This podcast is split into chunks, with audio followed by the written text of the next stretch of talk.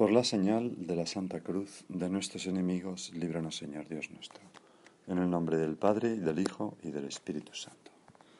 Señor mío y Dios mío, creo firmemente que estás aquí, que me ves, que me oyes.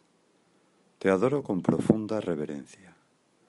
Te pido perdón de mis pecados y gracia para hacer con fruto este rato de oración. Madre mía Inmaculada, San José, mi Padre y Señor, Ángel de mi guarda, interceded por mí. El Evangelio de la misa de hoy dice así.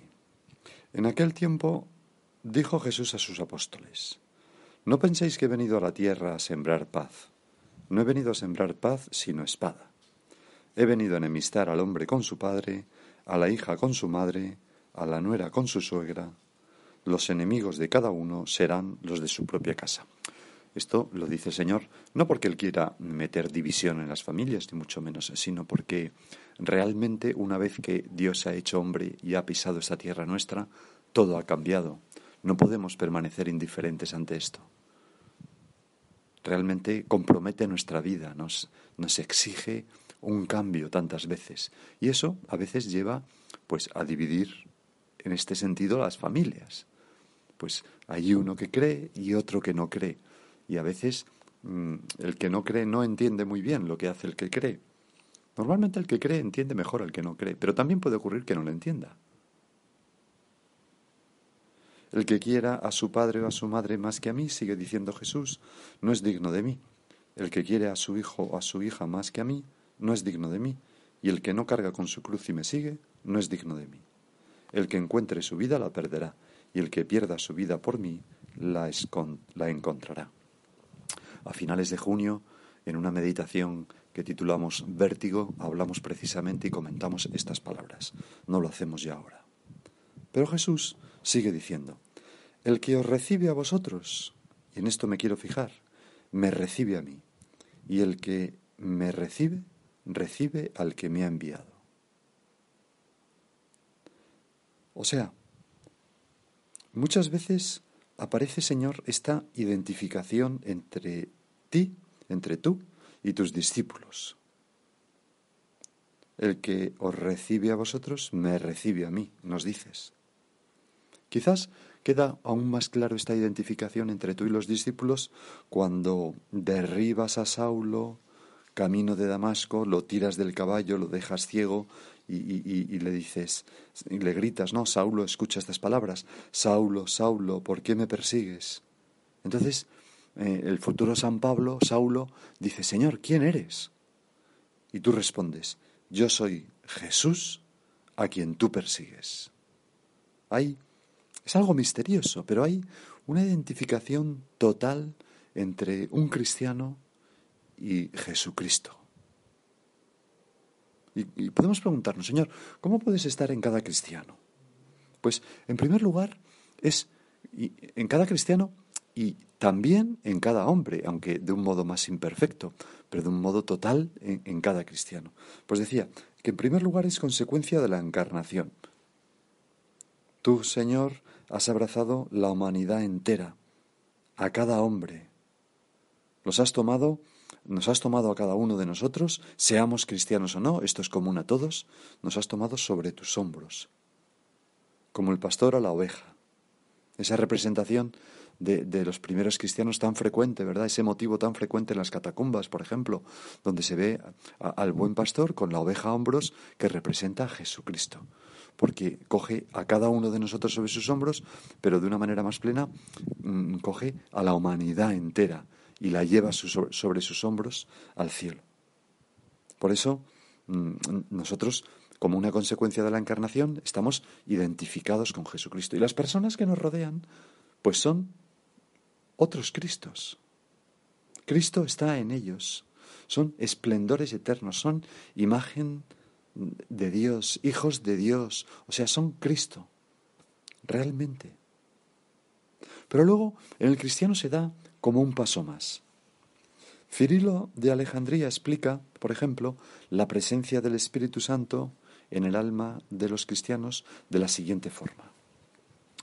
al recibir la impronta del Espíritu Santo, somos reformados a imagen de Dios.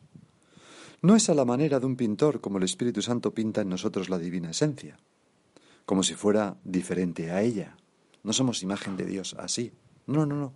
Sino, sigo leyendo a, San Cirilo. No, no, no es así como nos hace semejantes a Dios. Es Él mismo quien, al ser Dios y proceder de Dios, se está refiriendo al Espíritu Santo, se estampa, como lo haría un sello en la cera, en el corazón de quienes lo reciben. En mi corazón, cuando el Espíritu Santo vino a mí en el bautismo y me selló, y vino a mí en la confirmación, y viene en cada sacramento, en cada confesión, en cada comunión, junto con Cristo. Por la unión con Él y por la semejanza así producida, continúa San Cirilo, hace revivir los rasgos de la imagen de Dios. Nos hace hijos de Dios, nos hace, nos hace hijos de Dios en Cristo, otros Cristos. Y luego, Señor, un tercer punto de, esta identificación contigo es que los cristianos somos transformados por tu cuerpo y tu sangre en la comunión tantas veces y hechos semejantes así. Porque mm, no somos nosotros los que te asimilamos a ti, a nosotros, sino que eres tú el que nos asimilas a ti. Cuando comulgamos, no transformamos el cuerpo de Cristo en nuestra carne, sino que nosotros somos transformados en el cuerpo de Cristo. El cuerpo de Cristo es como el vino y, lo que nosotros somos es como esas gotitas de agua que se mezclan en el ofertorio. El vino no se convierte en agua, sino que eh, el vino absorbe esas gotas de agua y las incorpora en su ser de vino. Pues algo así ocurre con el vino es Cristo. Y Cristo, a esas gotitas de agua que somos tú y yo, nos, nos asimila, nos asemeja a Él, nos hace cuerpo, cuerpo suyo. Todos los cristianos somos cuerpos de Cristo. Podemos decir que nuestras sangres se han mezclado con la tuya, Señor. Hay una anécdota muy bonita porque los santos han percibido esto con tanta fuerza. Me acuerdo ahora que Santa Teresa de Calcuta escribía una ocasión en que, en, que fueron a buscar, eh, descubrieron a un hombre tirado en medio de la basura. Bueno, no, era una mujer. Era una mujer. Y entonces estaba su cuerpo muy anciana y su cuerpo estaba lleno de gusanos. Y cuando la llevaron a su casa y empezaron a limpiarle las heridas, la mujer no paraba de decir, fue mi hijo quien lo hizo, fue mi hijo quien lo hizo, quien la había tirado allí. El caso es que estaba la Madre Teresa de Calcuta con otra hermana, una misionera de la caridad, y, estaban limpiando esas heridas y, y, en un momento dado aquella mujer, mirando a las dos y el cariño con que le cuidaban, les dijo, pues, bueno, he vivido más o menos como muy mal en esta vida, pero voy a, voy a morir rodeada de ángeles. Y expiró, murió. Y entonces la Madre Teresa de Calcuta comentaba, no sé si la otra hermana que estaba conmigo se dio cuenta de que estábamos tocando el cuerpo de Cristo, el mismo cuerpo de Cristo.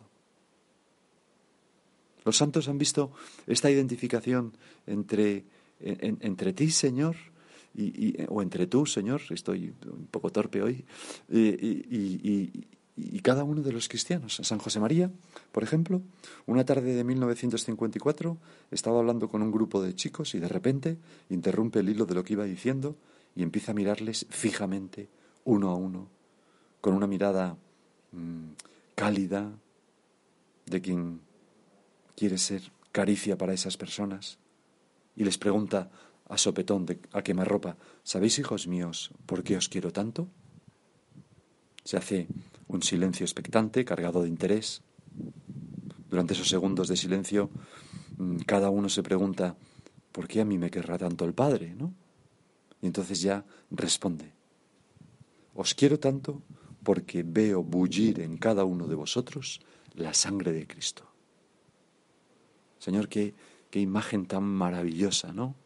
Yo, en las personas que trato, en las personas con las que convivo, a pesar de sus defectos, a pesar de tener llagas que me den asco, incluso si, pues, si fuera el caso, veo bullir en ellos la sangre, tu sangre, Señor, la sangre de aquel a quien más amo. Porque la fraternidad es una cosa que se vive de una manera mística. Cuando yo amo a Jesucristo por encima de todas las cosas y me di cuenta de que Jesucristo late en cada ser humano, me pondré a las rodillas, de rodillas delante de cada ser humano. Y la consecuencia pues es clara y el Evangelio de hoy lo siguió diciendo. El que dé a beber, aunque no sea más que un vaso de agua fresca, a uno de estos pequeños, solo porque es mi discípulo, en verdad os digo que no perderá su recompensa. Cualquier cosa que hacemos por los demás es tan bonito, tan esperanzador esto. Cualquier gesto de amor, cualquier gesto de ternura, cualquier pequeño servicio, cualquier limosna, cualquier cosa que quizás nadie ha visto, pero, pero que Dios ve, nos será recompensado abundantemente porque lo hacemos por el mismo Cristo. ¿Cuántas veces Santa Teresa de Calcuta comentaba aquella parábola del juicio final en el que el Señor pone a la derecha y a la izquierda los salvados y los condenados y les dice a los de la, a los de la derecha, venid conmigo, benditos de mi Padre, porque tuve hambre y me disteis de comer, tuve sed y me disteis de beber, estuve desnudo y me vestisteis. Y aquellos hombres, benditos de Dios, dicen, pero Señor, ¿cuándo te vimos hambriento, sediento o desnudo? Y entonces les contesta, cada vez que lo hicisteis con uno de estos mis hermanos, a mí me lo hicisteis. Y Santa Teresa de Calcuta comentaba, este es el Evangelio en cinco dedos. A mí me lo hicisteis. Cinco palabras que resumen perfectamente el Evangelio. Señor, que yo me dé cuenta. Me viene muy bien pensarlo a menudo, cuando me enfado con una persona y tramo represalias. ¿Te das cuenta de que estás tramando una represalia contra Cristo? Cuando soy tentado para aprovecharme o para engañar a alguien, ¿te das cuenta de que te vas a aprovechar de Jesús o engañar a Jesús? Pero también positivamente cuando siento una llamada a servir y ayudar a una persona quizás desconocida, ¿cómo no lo voy a hacer? ¿Cómo no me voy a dejar llevar por, ese deseo de, de, no sé, de ayudar en lo que pueda, de querer a esa persona? O cuando me dejo llevar por mm, alguien necesitado que, de, mi limosna, de mi ayuda, que me pide algo. Recuerdo, hace ya años estábamos eh, un sacerdote de mi colegio y yo y habíamos ido a comer y entonces entramos en un bar y contemplamos allí en la barra del bar una escena en la que había un hombre con el, rostro muy ajado, agotado, se veía claramente que era árabe y tendría pues unos 30, 40 años y entonces estaba mm, bastante cubierto de polvo y estaba hablando con uno de, algunos de los camareros y contemplamos cómo los camareros le decían algo, le, pasaban por encima de la barra una bolsa de plástico donde había unos bocadillos y un plátano y una fruta y un poco de agua. Y luego contemplamos como una señora que estaba allí tomándose pues algo en la barra se abrió la cartera le dio una pequeña una cantidad de dinero. Luego vimos cómo llamaban por teléfono y le informaron de, del autobús que salía para Almería donde él quería ir a trabajar. Bueno el caso es que nosotros entramos, contemplamos un poco esto, nos fuimos fuera a la terraza y en ese momento salió. Y, y entonces mm, se dirigió a nosotros, al vernos así vestidos, muy respetuosamente, nos sonrió, le preguntamos, hombre, ¿quién eres? Tal, pues mire, soy, yo soy de, de Marruecos, creo que dijo, y, y, he, he, venido andando esta noche desde Segovia, el pobre había venido de Segovia a Madrid andando, y contaba eh, nos contó que se dirigía a Almería, donde quería trabajar, pero que si nosotros teníamos algún trabajo para él, que él estaría encantado de hacerlo por cualquier dinero. Y nos empezó a decir con, con unos ojos de desvalimiento, unos ojos negros profundos, que, que, bueno, que le habían ayudado mucho en ese bar, porque le habían dado un poco de comida, le habían pagado el autobús eh, una señora que había allí, habían llamado y que ahora iba para allá para coger eh, el autobús a tal, ¿no? Bueno, entonces mm, tenía una mirada como de persona desamparada, esos ojos negros profundos, a la vez llenos de bondad, que yo cuando le miré pensé, ¿realmente? ¿Qué he hecho yo para tener tanto y esta persona para tener tan poco? Si es igual de hija de Dios que yo. Y entonces abrí la cartera y tenía dos billetes, me acuerdo, uno de 20 y uno de 50. Este señor nos había dicho que se llamaba Memelique. Y yo le dije, Memelique, toma. Y le di, me acuerdo que pensé, tengo que echar gasolina, voy a guardar el de 50. Y le di el billete de 20 euros. Y se fue bastante contento y, muy agradecido. No, era una persona interesada ni pedigüeña, era una persona con una enorme dignidad. Y, y cuando se fue, me arrepentí enormemente de no haberle dado el billete de 50, porque creo que pocas veces en mi vida he visto tan cerca a Dios como en esa persona. No, no quiero hacer teatro en la presencia de Dios. Estoy sentado ahora en Galicia frente al mar, no estoy en un oratorio, pero siento muy cerca al Señor. Eh, mm, mm, no sé si alguna, en alguna otra ocasión he visto tan cerca, tan claramente, en unos ojos a mi Padre Dios como en los ojos de Memelique. Y me hubiera gustado hacer más por Él.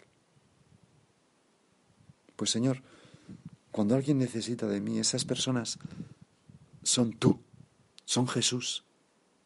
Es el Señor el que nos sale el encuentro. Y si esto lo tenemos claro, pues ahora podremos entender mucho mejor la primera lectura y el salmo de la misa de hoy. La primera lectura es un reproche que hace el profeta Isaías a los príncipes de Sodoma.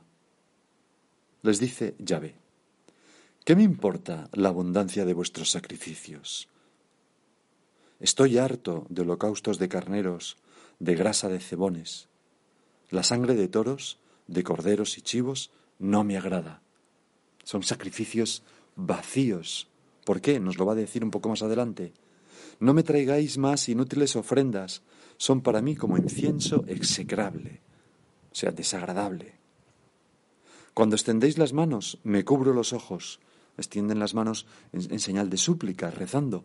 Pues dice el Señor que, que no les hace caso. Me cubro los ojos para no veros. Aunque multipliquéis las plegarias, no se escucharé. Y ahora viene el motivo, ¿no? De por qué esta actitud tan dura, Señor, que no queremos para ninguno de nosotros. Vuestras manos están llenas de sangre.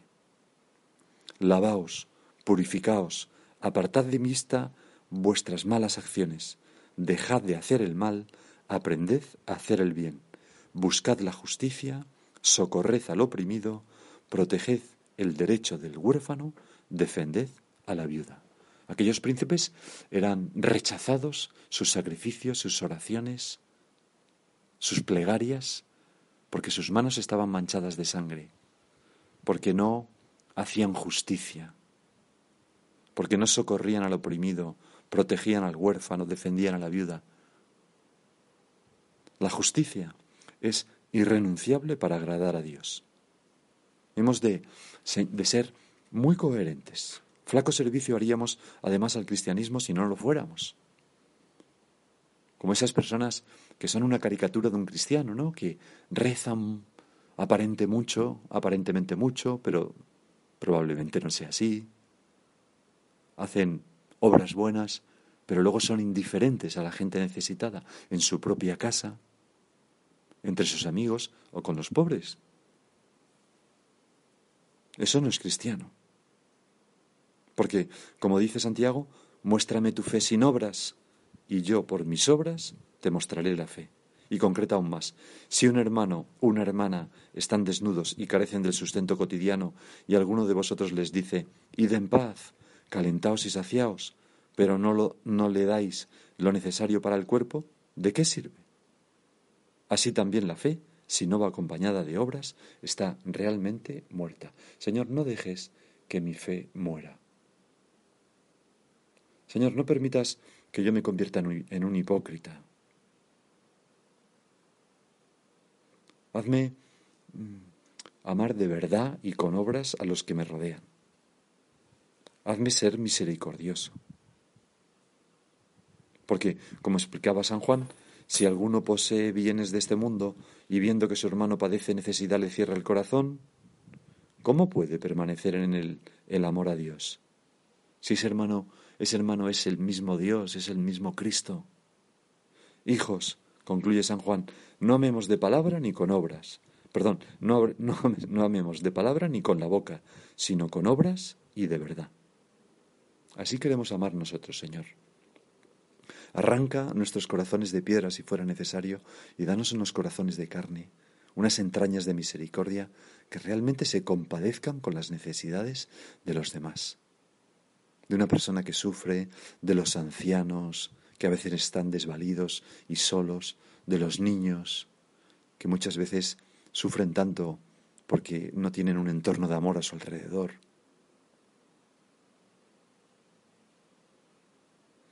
Y también el Salmo de hoy mm, tiene esta misma temática, el Salmo de la Misa. Es el Salmo 49 o 50, es un salmo penitencial, pero dice, no te reprocho, es Yahvé el que habla, no te reprocho tus sacrificios, pues siempre están tus holocaustos ante mí, pero no aceptaré un becerro de tu casa, ni un cabrito de tus, rebaños. ¿Por qué recitas mis preceptos y tienes siempre en la boca mi alianza, tú que detestas mi enseñanza y te echas a la espalda mis mandatos? ¿Esto hace si me voy a callar? ¿Crees que soy como tú? Te acusaré, te lo echaré en cara. El que me ofrece acción de gracias, ese me honra. Al que sigue buen camino, le haré ver la salvación de Dios. Aquí, en este salmo, Yahvé reprocha el que tengamos en nuestra boca su, alabanza, pero que nos echemos a la espalda sus mandatos. Y los mandatos del Yahvé son, lo sabemos bien claro, ama al prójimo como a ti mismo. Ni más ni menos. Por eso, mm, Señor, no caigamos en la indiferencia que humilla. Y son palabras ahora del Papa Francisco. En la habitualidad que anestesia el ánimo e impide descubrir la novedad en el cinismo que destruye. Abramos nuestros ojos para mirar las miserias del mundo, las heridas de tantos hermanos y hermanas privados de la dignidad, y sintámonos provocados a escuchar su grito de auxilio. Nuestras manos estrechen sus manos y acerquémoslos a nosotros para que sientan el calor de nuestra presencia, de nuestra amistad y de la fraternidad. Los inmigrantes, ¿no? Por ejemplo. Memelique, ¿dónde estará? Te pido por él. Son Cristo para nosotros. Que su grito, sigue diciendo el Papa, se vuelva el nuestro y juntos podamos romper la barrera de la indiferencia que suele reinar campante para esconder la hipocresía y el egoísmo. Son, son palabras fuertes, pero que, que, tienen gran verdad. Gran verdad, Señor. Ayúdanos. Vamos a acudir a nuestra Madre la Virgen. Vamos a pedirle a ella que, que nos ayude a, a, ser personas que con esa mirada penetrante de unos ojos de fe sabemos descubrir en los demás a Cristo que pasa en medio de nosotros, sin, sin apariencia de gloria, pero realmente presente. Que tengamos como esos visores infrarrojos, ¿no? Que nos permiten percibir algo que con los ojos normales no vemos. Ver a Cristo pasando junto a nosotros en todos los que nos rodean. Entonces nos será muy fácil darnos a los demás, nos será muy fácil amarlos como, pues por encima de, nosotros mismos, no solamente como nosotros, sino por encima. Querría terminar con esta anécdota que cuenta la Madre Teresa de Calcuta. Es en el discurso ante la ONU el 26 de octubre de 1985. Allí decía la Madre Teresa, Nunca se me olvida aquella pareja de jóvenes que hace algún tiempo vinieron a nuestra casa y me entregaron un montón de dinero. Les pregunté, ¿de dónde habéis sacado tanto dinero? Y me contestaron, nos hemos casado hace dos días. Antes de casarnos decidimos que no íbamos a comprar trajes de boda, que no íbamos a tener celebración y que le íbamos a dar ese dinero. Y yo sé, dice la Madre Teresa, lo que en nuestro país, la India, es en una familia hindú, significa eso. no tener trajes de boda, no tener celebración. Así que les volví a preguntar, ¿pero por qué? ¿Por qué habéis hecho esto? Y me dijeron, nos amamos tanto que querríamos compartir la alegría del amor con la gente a la que usted sirve. Y entonces nos pregunta la Madre Teresa, ¿cómo experimentamos la alegría del amor? ¿Cómo experimentamos eso? Y nos responde ella misma, dando hasta que duela. Señor, se lo pedimos a nuestra Madre la Virgen, que yo sepa darme a los demás porque dándome a los demás me doy a ti.